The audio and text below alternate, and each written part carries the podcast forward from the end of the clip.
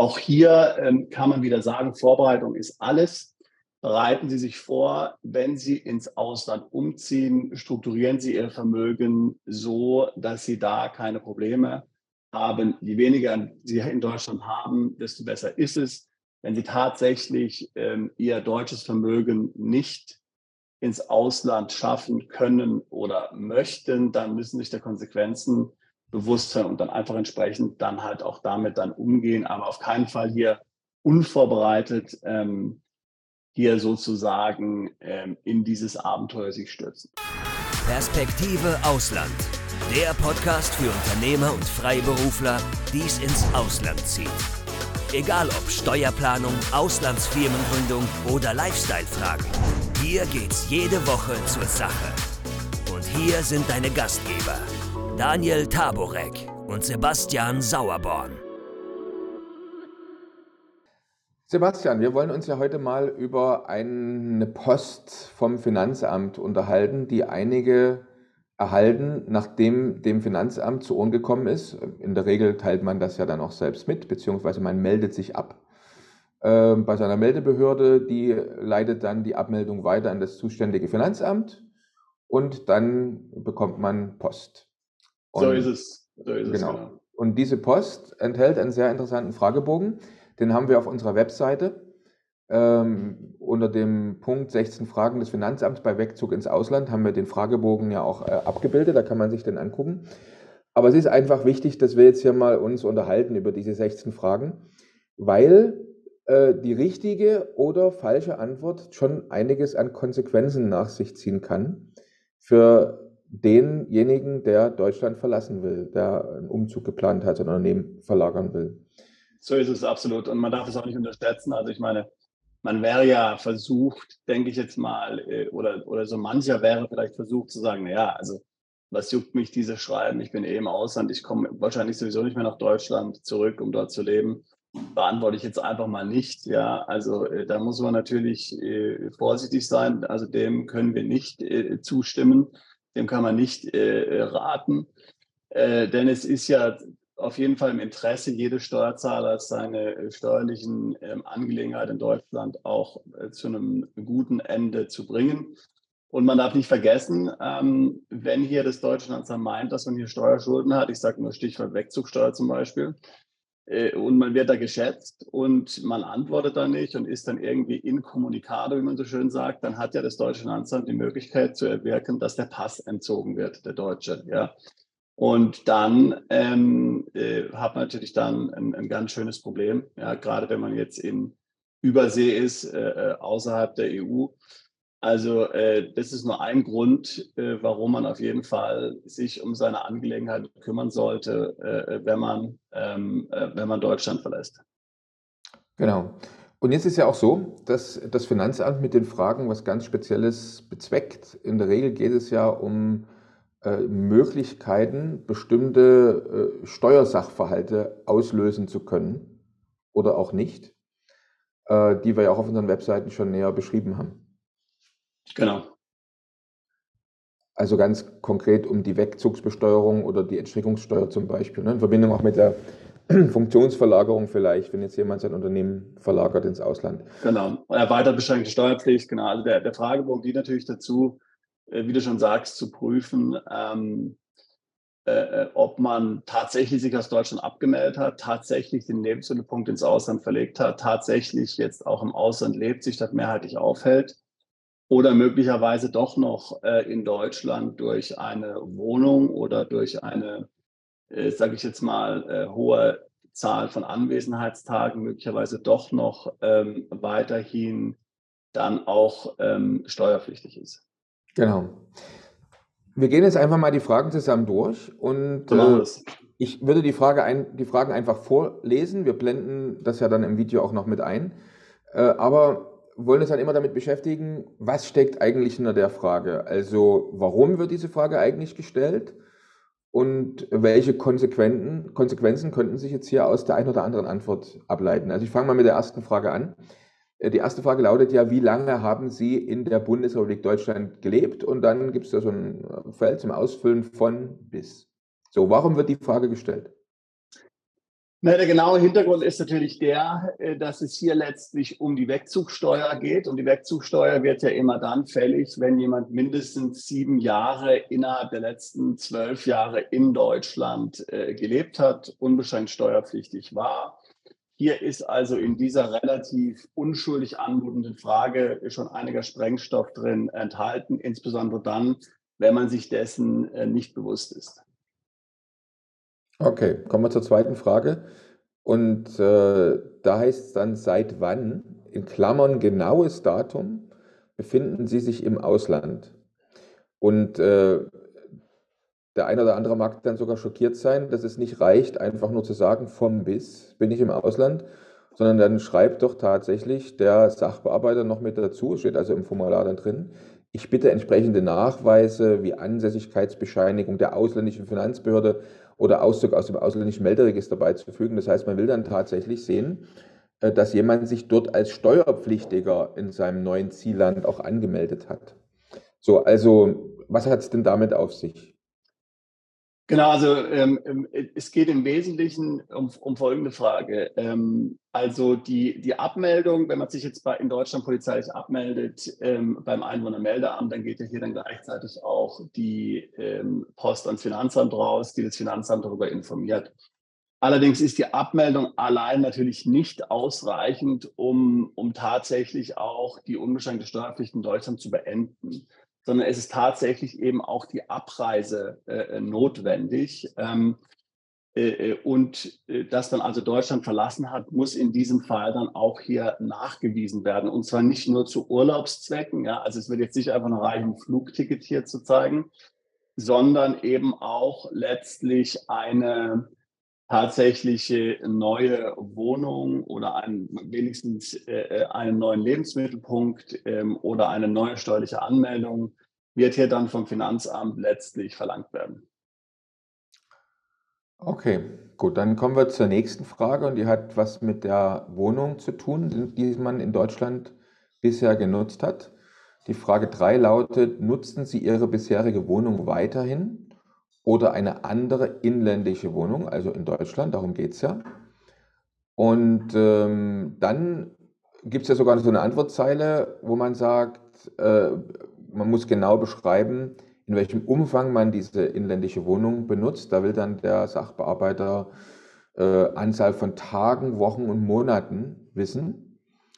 Und wenn man äh, zum Beispiel nicht mehr in der alten Wohnung wohnt, dann äh, fragt er hier die Adresse ab, wo man jetzt zum Beispiel hin und wieder im Inland wohnt. Und wenn man einfach da nichts ausfüllt, dann muss man alternativ äh, nachweisen, dass man seine alte Wohnung gekündigt hat, indem man zum Beispiel eine Kündigung beilegt an dem Formular oder äh, wenn man eine Eigentumswohnung hatte, soll man jetzt Verkaufsunterlagen, also einen Kauf Verkaufsvertrag äh, beilegen äh, dann soll man Abmeldung vom Kfz, das man hatte, an der alten Adresse beilegen, vielleicht auch direkte Umzugsrechnung, wenn man mit einer Umzugsfirma umgezogen ist, Nachsendeauftrag, Post und so weiter und so fort. Also man sieht schon, äh, der Sachbearbeiter oder das Finanzamt lässt sich da nicht einfach mit einem lapidaren Nein abwimmeln. Also man hat bei Nein richtig viel Arbeit, das Nein auch wirklich nachzuweisen, dass man wirklich definitiv seine inländische Wohnung aufgegeben hat. So, jetzt nochmal die Frage dazu, warum besteht das Finanzamt hier auf so vielen Nachweisen, so detaillierten Angaben, was die Nutzung der einer früheren Wohnung oder einer neuen Wohnung in Deutschland, auch wenn es nur vielleicht für ein paar Tage wäre, betrifft? Genau, also entgegen einer weit verbreiteten Ansicht ist es natürlich nicht so, dass hier man nur dann in Deutschland unbeschränkt steuerpflichtig ist, wenn man dort 183 Tage oder sowas jetzt in einem bestimmten Zeitraum verbringt. Tatsächlich ist man in Deutschland steuerpflichtig, wenn man dort eine Wohnung hat, die man nutzen kann. Und was Wohnung ist, äh, das ist natürlich hier relativ strikt definiert. Und die Latte hängt hier in Deutschland sehr tief. Dieses Thema ist in Deutschland extrem streng geregelt. Wir erinnern uns da an mein Lieblingsbeispiel äh, von Boris Becker, der ja in den 90er Jahren lediglich ein Zimmer bei seiner Schwester hatte in Schwabing, was er ja nicht mal wahnsinnig häufig äh, verwendet hat. Dennoch wurde ihm daraus dann ein deutscher Wohnsitz konstruiert, äh, die dann letztlich zu einer Verurteilung wegen Steuerhinterziehung geführt hat. Ja? Also das heißt, da ist Deutschland sehr pingelig. Ja? Ähm, man muss also tatsächlich hier sehr genau zeigen, dass man nicht mehr plant, diese Wohnung zu nutzen. Also es ist jetzt ehrlich gesagt weniger ein Problem, wenn man jetzt sagt, okay, ich habe eine Wohnung, die will ich noch verkaufen und der Verkauf zieht sich ein bisschen hin. Ist ja heutzutage auch alles immer so einfach mit dem Verkaufen. Ja, äh, das ist jetzt weniger ein Problem. Ich habe meine Sachen eingepackt und die sind da draußen und so. Äh, darum geht es jetzt eigentlich weniger. Ja, also das wäre jetzt für das Finanzamt meiner Meinung nach ähm, jetzt hier akzeptabel. Ja, aber man muss eben zeigen, dass da kein Auto mehr ist, dass letztlich hier auch die äh, Verbrauchsrechnungen äh, hier tatsächlich die finalen sind, die man dort einreicht. Ähm, man muss also wirklich zeigen, äh, dass man hier nicht mehr plant, diese Wohnung in Deutschland äh, zu nutzen, beziehungsweise dass man sie tatsächlich bereits ähm, äh, aufgegeben hat. Und wenn, wenn die Wohnung jetzt zum Beispiel nicht im eigenen Namen war, ja, wenn man also dort nur mitgewohnt hat äh, als ein weiterer Mieter äh, oder einfach als hier ähm, ein Zimmer bewohnt hat, bei den Eltern zum Beispiel muss man eben andere Nachweise bringen, dass diese Wohnsituation aufgegeben wurde.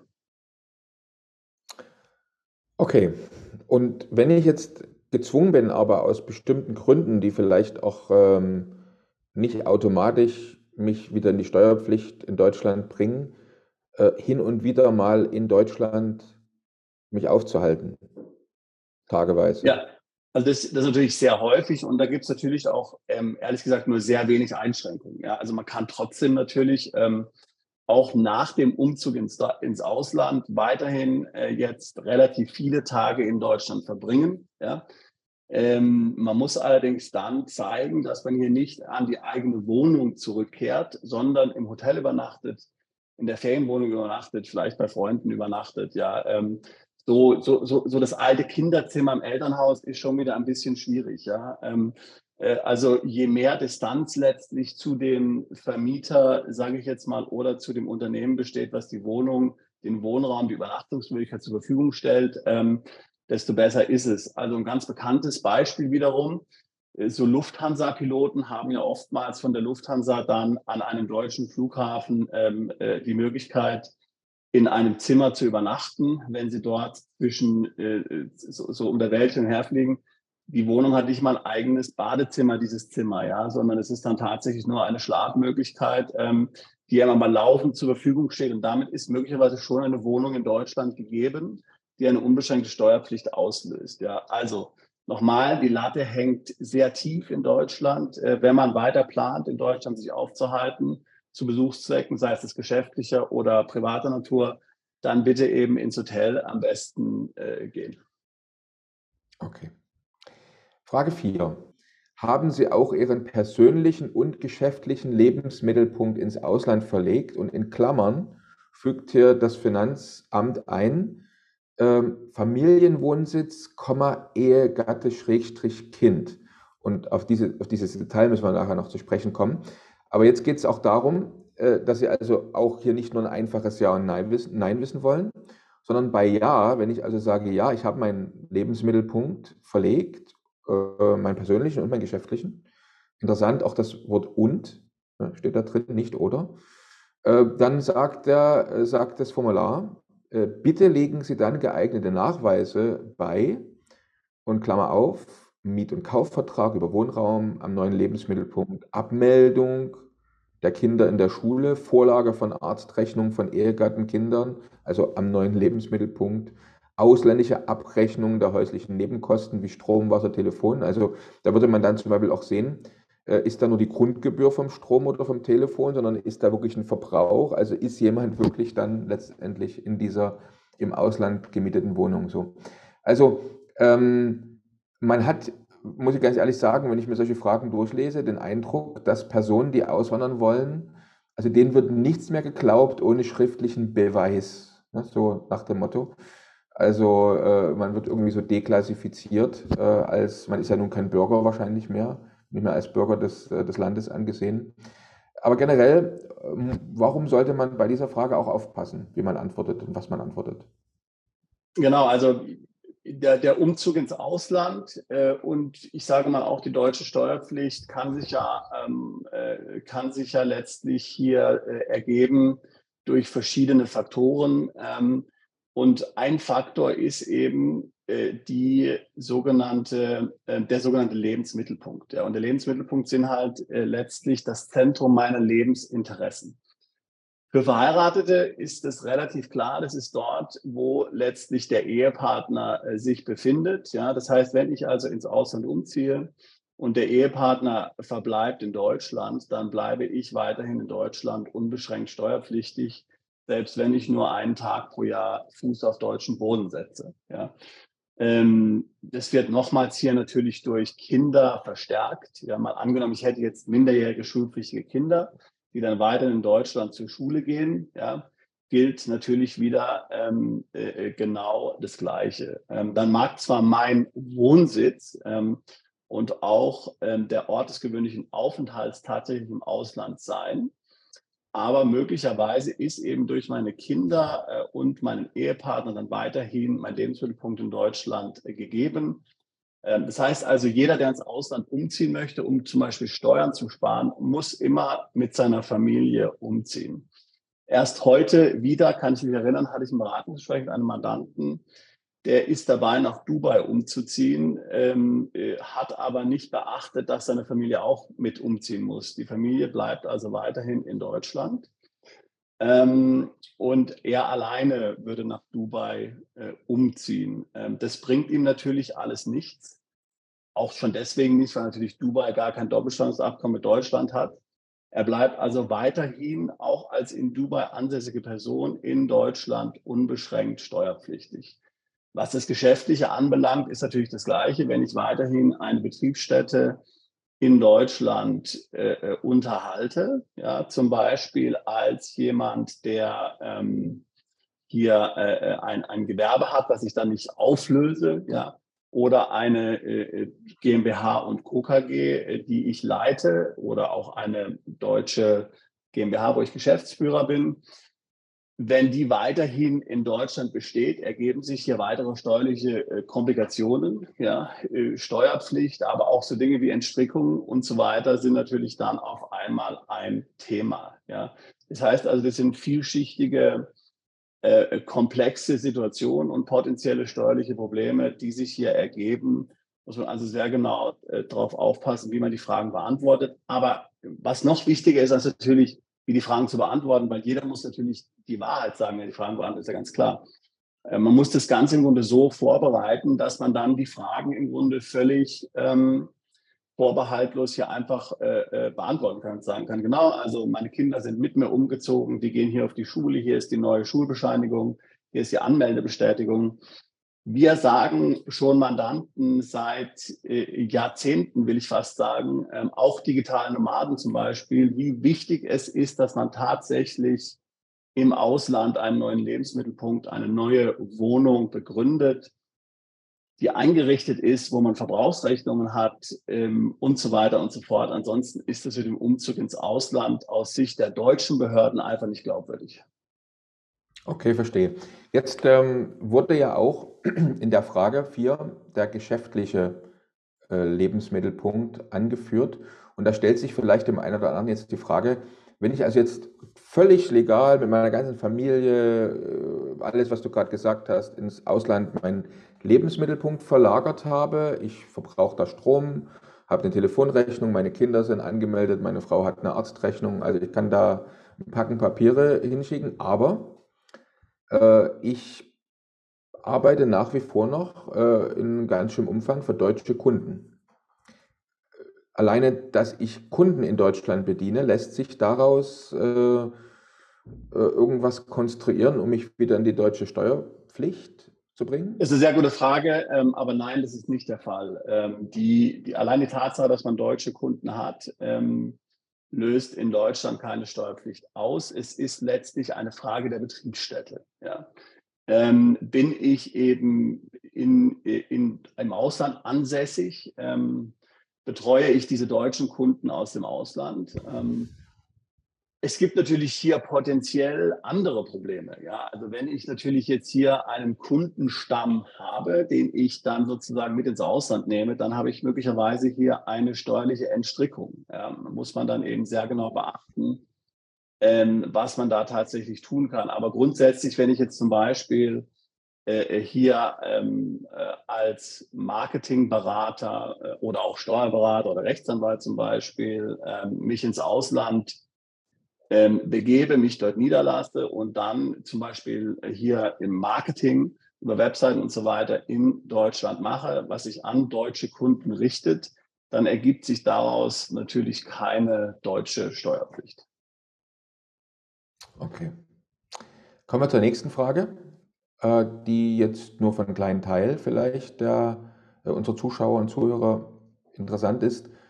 Da steht auch extra da im Formular nur bei einem Wegzug in die Schweiz und da wird gefragt, sind Sie Staatsangehöriger der Schweiz? Und äh, wenn ja, ist das relativ schnell erledigt, weil dann hat man ja seinen Nachweis, Kopie des äh, Ausweises oder Reisepasses beispielsweise. Aber wenn nein, dann werden einige weitere Fragen gestellt, die, ich lese jetzt mal nicht alle vor, aber eine ist vielleicht zum Beispiel sehr interessant. Da wird gefragt, ob ich meinen Wohnsitz in die Schweiz verlegt habe, um dort einer echten, unselbstständigen Erwerbstätigkeit nachzugehen. Ähm, das wäre zum Beispiel eine Frage, die äh, nochmal erklärenswert wäre, weil das schon einige Konsequenzen hat äh, auf denjenigen, der seinen Wohnsitz verlagert. Also vielleicht kannst du zu dem Thema Wegzug in die Schweiz nochmal ein paar Hintergrundinformationen geben. Ja, ja, also man muss natürlich sagen, die Schweiz ist nach wie vor für die deutschen Steuerbehörden ein absolut rotes Tuch. Ähm, es gibt etliche Sonderregelungen. Hier zu nennen ist vor allen Dingen die überdachende Besteuerung in, in die Schweiz. Das heißt also, man bleibt hier weiterhin in Deutschland ähm, in, in, in, größerem um, Umfang ähm, steuerpflichtig, als man es beim Umzug in andere Länder tut. Und zum einen ist natürlich die Nationalität wichtig, denn wenn ein Schweizer, der in Deutschland wohnt, in die Schweiz zurückzieht, dann gilt natürlich äh, diese überdachende Besteuerung nicht. Ähm, äh, und sie gilt natürlich auch dann nicht, wenn man nach Deutschland umzieht, Entschuldigung, wenn man in die Schweiz umzieht äh, um hier einer Erwerbstätigkeit nachzugehen. Ja, ähm, deswegen die Frage hier, äh, ist, ist ja eine Erwerbstätigkeit geplant. Und die echte Erwerbstätigkeit äh, bedeutet eben nicht bei meiner eigenen GmbH in der Schweiz angestellt zu sein, sondern tatsächlich bei einem fremden Dritten ein Arbeitsverhältnis zu haben und wegen diesem Jobangebot äh, in die Schweiz umzuziehen. Ja. Dann hat es äh, wenige oder gar keine steuerlichen Nachteile, die zu befürchten sind, wenn ich eben allerdings als Selbstständiger oder als Unternehmer äh, in die Schweiz umziehe. Und da muss ich sehr genau darauf achten, welche Firmen ich wo gründe, welche Kunden ich wo betreue, wie ich mich dann weiterhin aufhalte zwischen Schweiz und Deutschland, was ich verdiene, wo ich es versteuere. Also ein komplexes Thema, ähm, wozu wir mal auch eine eigene Podcast-Folge noch machen werden weswegen auf diese Frage hier auch dann separat eingegangen wird in der Schweiz. Dann kommen wir zur Frage 6. Halten Sie sich weiterhin gegebenenfalls auch nur gelegentlich in Deutschland auf? Und auch hier wieder, wenn ja, wie oft, welchen, an welchem Ort, aus welchem Anlass will dann der Sachbearbeiter wissen? Warum diese Frage? Also grundsätzlich ähm, ist natürlich hier ähm, eine, Grund, eine ganz äh, grundlegende ähm, ähm, sage ich mal, Vermutung ähm, soll hier entkräftet werden, dass man nicht wirklich Deutschland verlassen hat, ja, sondern weiterhin in Deutschland letztlich wohnt, möglicherweise sich so viel in Deutschland aufhält, dass dadurch dann eine Besteuerung in Deutschland ausgelöst wird. Ähm, die, wie gesagt, die, ähm, die Regelung ist, dass man nicht mehr als 183 Tage in einem rollierenden Zeitraum letztlich der letzten 365 Tage in Deutschland sich aufgehalten haben muss, ähm, wenn man dort die unbeschränkte Steuerpflicht vermeiden will. Und da gibt es dann einige Tücken. Ja? Also wenn ich zum Beispiel mal angenommen, äh, ich ziehe aus Deutschland weg und zwei Monate nach meinem Wegzug ähm, komme ich wieder nach Deutschland für einen Monat, dann bin ich wieder für eine Woche weg dann komme ich für einen Monat nach Deutschland wieder und dann bin ich wieder für eine Woche weg und, und komme dann wieder für einen Monat nach Deutschland. Dann bin ich möglicherweise äh, nur 90 Tage ähm, äh, äh, in Deutschland in einem letzten Zeitraum, aber dann wird möglicherweise meine gesamte Abreise ja, äh, aus Deutschland und mein Wegzug äh, gar nicht letztlich anerkannt, ähm, weil ich in, in zu äh, schneller Folge mich wieder in Deutschland auch zu Besuchszwecken mal aufgehalten habe. Ja. Also das heißt, ähm, es ist wichtig zu beachten letztlich ja, dass die ähm, Anwesenheit in Deutschland immer gefolgt sein muss von einer Abwesenheit, die mindestens genauso lange ist, wenn nicht sogar länger. Ja? Ähm, und, und, und darauf soll bei dieser Frage eingegangen werden. Okay. Und äh, wenn ich jetzt beispielsweise besuchsweise nach Deutschland zurückkehre, halte mich vielleicht bei meinen Angehörigen, bei meinen Eltern auf oder bin vielleicht sogar in einer Ferienwohnung, äh, Hotelzimmer, äh, ich bin jetzt, ich darf ja zum Beispiel ohne Probleme drei Monate in Deutschland sein. So. Würde ja daraus sich noch keine Steuerpflicht ergeben.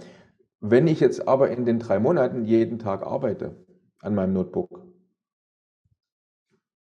ist das riskant? Oder soll, sollte ich jetzt, wenn ich dann jetzt für längere Zeit in Deutschland bin, aufpassen, ob ich dann beruflich tätig bin, zum Beispiel?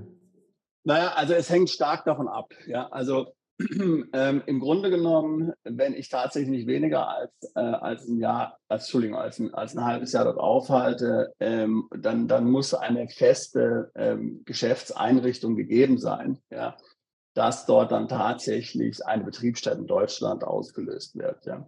Das heißt also, äh, wenn ich einfach dort ähm, im Hotel letztlich am Computer sitze, ja, ähm, dann ist definitiv keine Geschäft, Geschäftseinrichtung fester Natur hier gegeben. Das heißt, es sollte eigentlich, ähm, äh, das sollte eigentlich dann ähm, machbar sein. Ähm, aber es gibt natürlich, äh, wie gesagt, ähm, auch da hängt die Latte relativ tief. Also es reicht zum Beispiel aus, wenn ich jetzt da zum Beispiel nur einen Aktenschrank habe mit Unterlagen zu meiner ausländischen Firma zum Beispiel, die ich dann immer wieder verwende, während ich da arbeite. Also auch da muss man relativ genau ähm, äh, äh drauf achten. Okay. Frage 7. Sind Sie bereits wieder in die Bundesrepublik Deutschland zurückgekehrt? Und äh, dort wieder die Frage, ab wann mit der Anschrift und äh, die Zusatzfrage, besteht eine Rückkehrabsicht? Ja, ab wann? Nein. Ja, also welche Folgen hat denn hier äh, die ein oder andere Antwort? Also zunächst muss man natürlich sagen, ähm, äh, hier kann natürlich zum einen konstruiert werden, dass man letztlich dann gar nicht im Ausland gelebt hat, sondern nur auf Weltreise war. Wer auf Weltreise war, ist ja nach wie vor in Deutschland unbeschränkt steuerpflichtig. Wer also jetzt sagt, ich gehe jetzt mal irgendwie ins Ausland für ein Jahr, um dort jetzt irgendwie dann äh, hier eine Million durch irgendein Geschäft zu verdienen, dann komme ich wieder zurück der wird sicherlich schwierig haben, ja. ähm, weil von Anfang an die Absicht bestand, nach dem einen wieder nach Deutschland zurückzukehren. Also wie gesagt, dann ist die Wahrscheinlichkeit relativ groß, dass man unbeschränkt äh, in Deutschland steuerpflichtig bleibt. Ähm, aber es gibt auch andere äh, Hintergründe, die hier zu nennen wären. Ähm, also zum Beispiel das Thema Wegzugsteuer. Wer also zum Beispiel ja noch temporär ins Ausland geht, der muss die Wegzugsteuer ja gar nicht dann bezahlen oder bekommt sie, wenn er sie bezahlt hat, zurückerstattet. Also das könnte, ähm, äh, das könnte zum Beispiel äh, auch ein weiterer Grund sein. Okay, dann kommen wir zur Frage 8. Besitzen Sie die deutsche Staatsbürgerschaft? Ähm, warum interessiert das Finanzamt an dieser Stelle jetzt diese Frage, ja oder nein? Es gibt einfach bestimmte steuerliche Aspekte, wie zum Beispiel ähm, die erweitert beschränkte Steuerpflicht, die nur für deutsche Staatsbürger gilt. Ja. Während dieser Fragebogen sich an alle richtet, die in Deutschland gelebt haben. Also auch wenn jetzt ein Franzose in Deutschland gelebt hat und ins Ausland verzieht, bekommt er diesen Fragebogen. Ja. Er würde dann aber ankreuzen, nein, ich besitze die deutsche Staatsbürgerschaft nicht. Also würde für ihn die erweitert beschränkte Steuerpflicht keinesfalls dann zutreffen. Frage 9. Hatten Sie vor dem Wegzug Anspruch auf Kindergeld? Und äh, wenn ja, will man die Namen der Kinder wissen und die zuständige Kindergeldstelle. Ist das eine Fangfrage? Äh, weil man, eigentlich sagt man sich ja normalerweise, müsste das Finanzamt das ja auch wissen, aber warum stellt es an dieser Stelle diese Frage? Es ist natürlich wiederum letztlich hier in gewisser Weise das Bedürfnis zu klären, ähm, ob man möglicherweise doch noch in Deutschland unbeschränkt steuerpflichtig ist, weil man dort Familie hat, äh, äh weil sich damit der Lebensmittelpunkt in Deutschland befindet. Und ähm, hier wäre ja dann letztlich eine ähm, einfache Frage, die vielleicht durch die Fragen weiter oben hinsichtlich Schule, wenn jetzt die Kinder zum Beispiel schulpflichtig sind oder sowas, ähm, äh, dann hier äh, diesen Bereich auch noch abdecken würde. Ja, also insofern ja, ich halte es für eine Fangfrage. Ja, es geht also wirklich um die Frage, ähm, äh, gibt es da Kinder, bin ich nach wie vor in Deutschland steuerpflichtig, weil dort ein Lebensmittelpunkt besteht. Okay, nächste Frage. Haben Sie Vermögen im Inland? Das wäre die Frage 10, äh, die jetzt gestellt wird, also kleiner Themenwechsel. Und hier wird ganz konkret nachgefragt nach inländischen Immobilien, Kapitalvermögen, Beteiligung an einer anderen äh, Gesellschaft äh, oder wenn ja, dann auch äh, im Prinzip die Höhe der, des Wertes will man dann wissen, äh, Einheitswert, Verkehrswert und so weiter und so fort. Äh, Im Idealfall soll man gleich die Steuernummer äh, der Immobilie oder einer Beteiligung vielleicht mit ähm, angeben und es sind viele, viele Zeilen für viele, viele Antworten im Formular vorgesehen. Warum stellt man jetzt diese Frage und wie wichtig ist es eben hier äh, vorbereitet zu sein, vielleicht auch wenn man plant einen Wegzug ins Ausland, äh, ist eigentlich gut zu wissen, dass diese Frage irgendwann mal kommen wird. Wie kann man sich darauf gut vorbereiten? Also jeder, der in ein Niedrigsteuerland umzieht, ist ja potenziell betroffen von der erweitert beschränkten Steuerpflicht. Ähm, und hier würde man also, äh, äh, wenn dies der Fall ist, würde dann letztlich ähm, als weiteres Kriterium hinzukommen, dass man eben Vermögen ähm, in Deutschland hat. Da zählt Barvermögen auf Konten dazu, da zählt zum Beispiel dazu Immobilien natürlich, Beteiligung an Gesellschaften äh, und, und diese Punkte alle. Ähm, es ist daher eben sehr wichtig, dass man äh, vor seinem Umzug ins Ausland sich gut dazu äh, Gedanken macht, möglicherweise Vermögen in Deutschland auflöst. Äh, ich meine zum Beispiel Depots, Aktiendepots, Konten in anderen Ländern eröffnet ähm, und sich ansonsten einfach auch zu den Konsequenzen der weiter beschränkten Steuerpflicht äh, im Klaren wird. Ich meine, die ist jetzt nicht wirklich so dass man jetzt da unbedingt möglichst äh, was zu befürchten hätte und dass da viele Steuern nachzuzahlen sind. Ähm, letztlich ist die hauptsächliche Konsequenz der weiterbeschränkten Steuerpflicht, dass man eben für weitere zehn Jahre dem Finanzamt detailliert seine weltweiten Einkünfte dann melden muss. Ja. Äh, das heißt nicht, dass man jetzt hier dann tatsächlich dann darauf noch Steuern in Deutschland bezahlen muss, aber man muss zumindest weiter in dem Finanzamt jedes Jahr alles komplett melden. Ja, das weltweite Vermögen, das weltweite Einkommen. Die meisten Mandanten möchten das nicht. Die möchten eben einen Schnitt, äh, die wollen weg äh, aus Deutschland und möchten dann hier nicht noch für zehn Jahre lang detailliert ans deutsche Finanzamt jedes Jahr berichten. Ich habe eine Firma in Kanada, ich habe eine Firma in Monaco, eine Firma in Dubai, da mache ich so viel Umsatzgewinn und so weiter und so fort. Ein anderer Punkt ist der mit der weiter beschränkten Steuerpflicht. Wenn ich nicht nachweisen kann, dass für diese äh, äh, Gewinne oder Einkünfte, die ich erziele, wenn sie denn gewerblicher Natur sind, eine Betriebsstätte im Ausland besteht, was ja oftmals tatsächlich der Fall ist. Man hat eine LLC äh, und da macht man irgendwie Geld von YouTube äh, oder sowas oder macht Beratung so und so, ist aber digital Nomade, hat also keine Betriebsstätte. Dann sagt der deutsche Staat, okay, da du keine Betriebsstätte hast für diese Einkünfte, rechnen wir die als deutsche Einkünfte dir vor und dann musst du darauf in Deutschland dann Steuern bezahlen, weil du eben aber in Deutschland nicht mehr unbeschränkt steuerpflichtig bist, wird dann hier der Maximalsteuersatz von 48 Prozent fällig. Daher ist also diese Sache schon relativ wichtig, ja, dass man sich über die Betriebsstätte Gedanken macht, ähm, dass man sich Gedanken macht, kann man die nicht komplett vermeiden, die beschränkte Steuerpflicht, dadurch, dass man eben sein deutsches Vermögen ähm, abbaut. Unsere Empfehlung ist, bauen Sie Ihr deutsches Vermögen ab. Was, wenn ich jetzt zum Beispiel eine GmbH aber habe, also die mir zum Beispiel zu 100 Prozent gehört oder ich zum wesentlichen Anteil Gesellschafter bin bei der GmbH Ähm, Gibt es da noch was Spezielles zu beachten? Gut, also ohnehin GmbH beim Wegzug ist ja dann sehr kompliziert. Dann habe ich Thema Wegzugsteuer und so weiter, was ich äh, dann sowieso noch bedenken muss. Ähm, also insofern, ähm, da gibt es dann noch einige Sonderprobleme zu bedenken.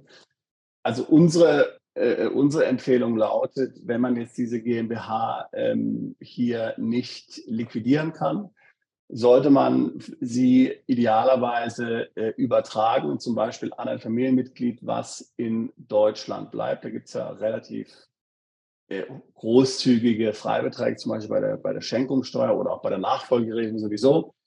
Ähm, oder auch in eine Stiftung äh, das Ganze übertragen. Ja, ähm, also äh, da, da, sollte man sich auf jeden Fall sehr gut Gedanken dazu machen, äh, bevor man hier leichtfertig ähm, hier letztlich und unbedacht ähm, sich Probleme schafft. Okay, vielen Dank bisher. Dann kommen wir zur Frage 11. In welchem Finanzbereich befindet sich der wertvollste Teil Ihres Vermögens? Und dann soll man da äh, den Bereich, wahrscheinlich den Namen des Finanzamts angeben. Äh, was soll diese Frage? Naja, also äh, viele Betroffene sind ja recht trickreich, die sagen, okay, ähm, ähm, kurz vor Umzug ins Ausland melde ich mich jetzt doch mal hier an bei einem anderen Finanzamt, ja, ähm, und äh, die wissen da nichts von mir, die sind ja total konfus und so weiter und so fort, die kennen mich ja dann gar nicht, wenn ich umziehe und erhoffen sich eben hier dann entsprechende ähm, laxere Behandlung und, und dem wird dann eben hier jetzt ein Riegel letztlich mit vorgeschoben, ähm, dass dann nämlich entsprechende Informationen an das neue Finanzamt weitergegeben werden. Da kommen wir gleich zur nächsten Frage. Erzielen Sie Einkünfte im Inland? Und in Klammern steht zum Beispiel aus einem inländischen Einzelunternehmen, aus der Vermietung einer Immobilie, inländischen Kapitalvermögen oder auch äh, äh, inländischen Beteiligungen an einer Person oder Kapitalgesellschaft. So, und dann gibt es wieder viele, viele Zeilen, in die ich jetzt eintragen kann. So, also warum äh, will man das wissen und was ist jetzt hier die Konsequenz, wenn ich jetzt hier anfange, diese Felder auszufüllen? Genau, also leider in dem Formular dreht man sich halt immer wieder im Kreis und äh, letztlich der, der Autor dieser Fragen, der Autor dieser Fragen versucht halt irgendwie letztlich hier den, äh, den Befragten hier letztlich einzukesseln und über irgendeine Frage zu bekommen. Also hier geht es auch wieder letztlich um das Thema erweitert beschränkte Steuerpflicht.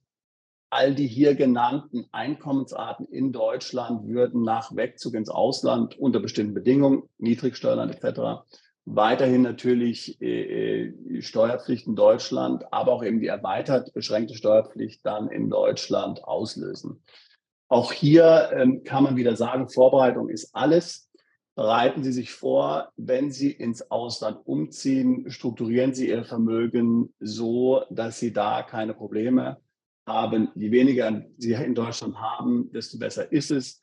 Wenn Sie tatsächlich ähm, Ihr deutsches Vermögen nicht ins Ausland schaffen können oder möchten, dann müssen sich der Konsequenzen bewusst sein und dann einfach entsprechend dann halt auch damit dann umgehen, aber auf keinen Fall hier unvorbereitet ähm, hier sozusagen ähm, in dieses Abenteuer sich stürzen.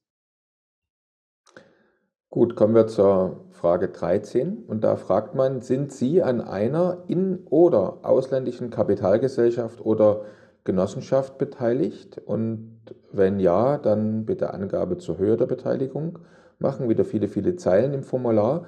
Ähm, bei der Frage macht vielleicht stutzig, dass hier steht, sind Sie an einer in- oder ausländischen Kapitalgesellschaft oder Genossenschaft beteiligt, dass also hier auch konkrete Beteiligung einer, einer ausländischen Gesellschaft abgefragt wird. Vielleicht kannst du äh, kurz darauf eingehen, was man mit dieser Frage genau beabsichtigt. Es geht natürlich ums Thema Wegzugsteuer, denn die Wegzugsteuer wird ja fällig auf Beteiligung an ausländischen Gesellschaften. Ähm, hier soll also abgefragt werden, ähm, ob man hier möglicherweise unter die Wegzugsteuer fällt. Trickreich hier ist natürlich, äh, dass, diese, dass dieser Fragebogen meistens verschickt wird, wenn man sich schon einige Zeit im Ausland aufhält. Ja. Das heißt also äh, möglicherweise sechs Monate, möglicherweise zwölf Monate nach dem Umzug ins Ausland. Und dann habe ich ja möglicherweise schon mehrere Auslandsgesellschaften völlig legitim gegründet, nachdem ich Deutschland verlassen habe. Und auch diese müsste ich dann hier natürlich aufführen. Ähm, gut, möglicherweise ist es natürlich komplett unproblematisch, denn ich, ich mache ja nichts Falsches. Also ich kann ja die Gesellschaften gründen, alles komplett legal, daraus ergibt sich kein Problem.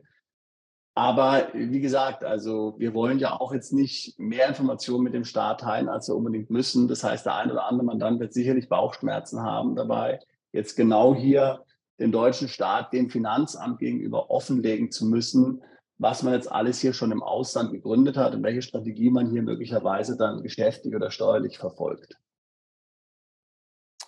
Okay, kommen wir zur nächsten Frage. 14. Frage. Werden bzw. wurden Sie bei einem anderen Finanzamt in Deutschland steuerlich geführt? Äh, irgendwie kommt mir die Frage schon wieder bekannt vor, als hätte ich sie schon mal gehört. Ähm, genau, wir drehen uns im Kreis. Also es geht, du hast hundertprozentig recht. Es ist genau die gleiche Frage, die auch schon oben praktisch wieder gestellt wurde. Ähm, da geht es um diese Ummeldungstricks. Ja. Ähm, da soll eben hier nochmal definitiv ähm, nachgefragt werden, wenn letztlich die, die, der Tatbestand durch die oben genannte Frage nicht voll erfasst wird. Dann Frage 15. Ist ein inländischer Empfangsbevollmächtigter bestellt? Und wenn ja, Name und Anschrift? Ähm, also grundsätzlich kann man natürlich jedem empfehlen. Wir raten allen Mandanten dazu, letztlich einen Steuerberater in Deutschland zu haben, der empfangsbevollmächtigter ist. Ähm, wie gesagt, man möchte auf keinen Fall die Situation haben, dass man nicht erreichbar ist fürs Finanzamt. Ja, also man möchte aber natürlich dem Finanzamt auch nicht die neue Adresse im Ausland gegebenenfalls mitteilen. Ähm, deswegen einen Empfangsbevollmächtigten, zum Beispiel einen Steuerberater in Deutschland zu haben, ist auf jeden Fall äh, positiv und sollte hier letztlich mit Ja äh, bestätigt werden, beziehungsweise da ist hoffentlich schon einer davor dann ähm, benannt worden. Letzte Frage, Frage 16, wir haben es fast geschafft. Bitte benennen Sie mir, sagt der Sachbearbeiter in Klammern, für eventuelle Erstattungen, Klammer zu, eine Bankverbindung innerhalb des einheitlichen Euro-Zahlungsverkehrsraums und dann fragt man hier Name des Instituts, Kontoinhaber, äh, IBAN und äh, Big ab. Ja, was hat es denn damit auf sich mit dieser Frage?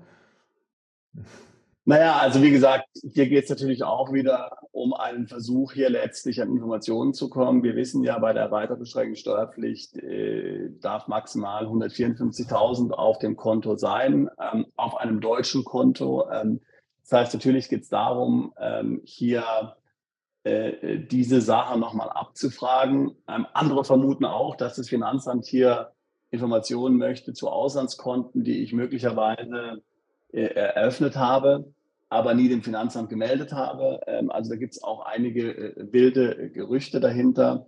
Also ich denke, die meisten werden ja ohnehin keine Erstattung bekommen. Man kann ja ruhig ein, Konto in Deutschland angeben. Wichtig ist nur eben, dass dieses Konto ähm, einen möglichst geringen Kontostand hat. Ja, Sebastian, wir haben es geschafft. Das waren die 16 Fragen, oder? Und Das äh, war's, ja. der ein oder andere ist vielleicht leicht desillusioniert, oder? Weil, äh, weil er vielleicht gedacht hat, abgemeldet ist abgemeldet und äh, dann hört es auf, dass es Briefe von deutschen Behörden äh, gibt sozusagen im Briefkasten. Aber wie wir gesehen haben, ist es sehr, sehr wahrscheinlich, dass man äh, so einen Brief bekommt, Wobei man natürlich immer sagen muss, in erster Linie dann, wenn man äh, gewerblich tätig war, eine, eine Einzelfirma hatte, eine, äh, eine, Gesellschaft hatte, eine GmbH hatte, andere Beteiligung hatte, äh, Immobilien hatte. Also äh, einige Personen wird es, ganz, ganz wenige Personen äh, wird es vielleicht nicht treffen, aber die meisten wird es schon treffen, die Deutschland verlassen und die werden sich mit diesen 16 Fragen auseinandersetzen müssen. Und äh, der Grund, weshalb wir ja auch alle ermuntern, sich wirklich gut vorzubereiten, also den Brief eigentlich im Idealfall zu kennen, bevor sie Deutschland verlassen, äh, einfach um ihren Wegzug gut, so, äh, gut vorzubereiten, ist ja auch, dass es schon ideal wäre, wenn das dann, das dann wirklich der letzte Brief vom Finanzamt wäre. Und je nachdem, wie man dieses Formular eben ausfüllt, ausfüllen kann durch gute Vorbereitung, ähm, ist es wirklich der letzte Brief wahrscheinlich, den man dann bekommt. Ja, ich stimme dir völlig zu. Also ähm, so ist es, so ist es absolut. Ähm, es ist also, wie gesagt, extrem wichtig, diesen, diesen, diesen Umzug ins Ausland äh, korrekt und sorgfältig zu planen. Ähm, also ich würde mal spontan sagen, wenn man einfach mit, mit der Familie ins Ausland umzieht, um dort zum Beispiel eine Arbeitsstelle aufzunehmen, ein Unternehmen zu gründen oder irgendwo ähm, äh, ein Unternehmen zu kaufen oder sowas, werden die wenigsten hier ähm, ähm ein Problem haben. Jeder, der tatsächlich im Ausland lebt, ganz normal im Ausland lebt, dort ein Haus kauft, ein Haus mietet, eine Wohnung mietet, die entsprechenden Nachweise hat, die Kinder in die Schule schickt und so weiter und so fort, der wird keine Probleme haben, äh, diese Dinge hier äh, zu beantworten, äh, insofern sie den ausländischen Wohnsitz betreffen. Im Vorfeld müsste natürlich ganz wichtig Dinge wie Wegzugsteuer, Entstrickung und so weiter tatsächlich geplant werden. Aber ganz klar, äh, Personen, die als digitale Nomaden unterwegs sind, sind hier in gewisser Weise im Risiko. Ähm, wir raten also nochmal allen digitalen Nomaden, sich eine Wohnung zu mieten, äh, also wirklich eine Wohnung zu mieten, nicht einfach nur irgendeine Postadresse, sondern eine Wohnung zu mieten, ähm, die man dann hier auf Verlangen auch vorzeigen kann gute Länder, um so eine Wohnung zu mieten, sind zum Beispiel Irland oder Malta. Das sind ja dann Auslandseinkünfte steuerfrei. Ähm, und die Wohnungen sind noch gar nicht so teuer. Ja? Also das würde ich Sie sicherlich anbieten. Wir können Sie natürlich dazu umfassend beraten. Äh, am besten buchen Sie ein Beratungsgespräch äh, über unsere Webseite. Links sind ja dann auch hier in der Videobeschreibung enthalten. Klasse, war ein schönes Schlusswort. Und äh, wie gesagt, auch das Formular nochmal zum, zum Nachlesen. Der Link kommt, wie gesagt, auch mit dazu, direkt zu der Erklärung der einzelnen 16 Fragen. Und dann bedanken wir uns fürs Zuschauen und Zuhören. In jedem Fall schreiben Sie Ihre Kommentare äh, unten unter das Video und wir freuen uns auch jederzeit über einen Daumen hoch, ein Abo oder Weiterleiten dieses Videos an Freunde und Bekannte. Sehr schön, ja, genau. So machen wir das. Wir freuen uns.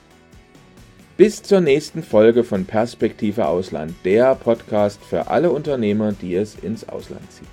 Übrigens, wenn ihr keins unserer interessanten Videos mehr verpassen wollt, dann klickt doch jetzt gleich auf den Abonnieren-Button und auf die Glocke. Auch über Kommentare, Fragen oder einen Daumen hoch freuen wir uns sehr.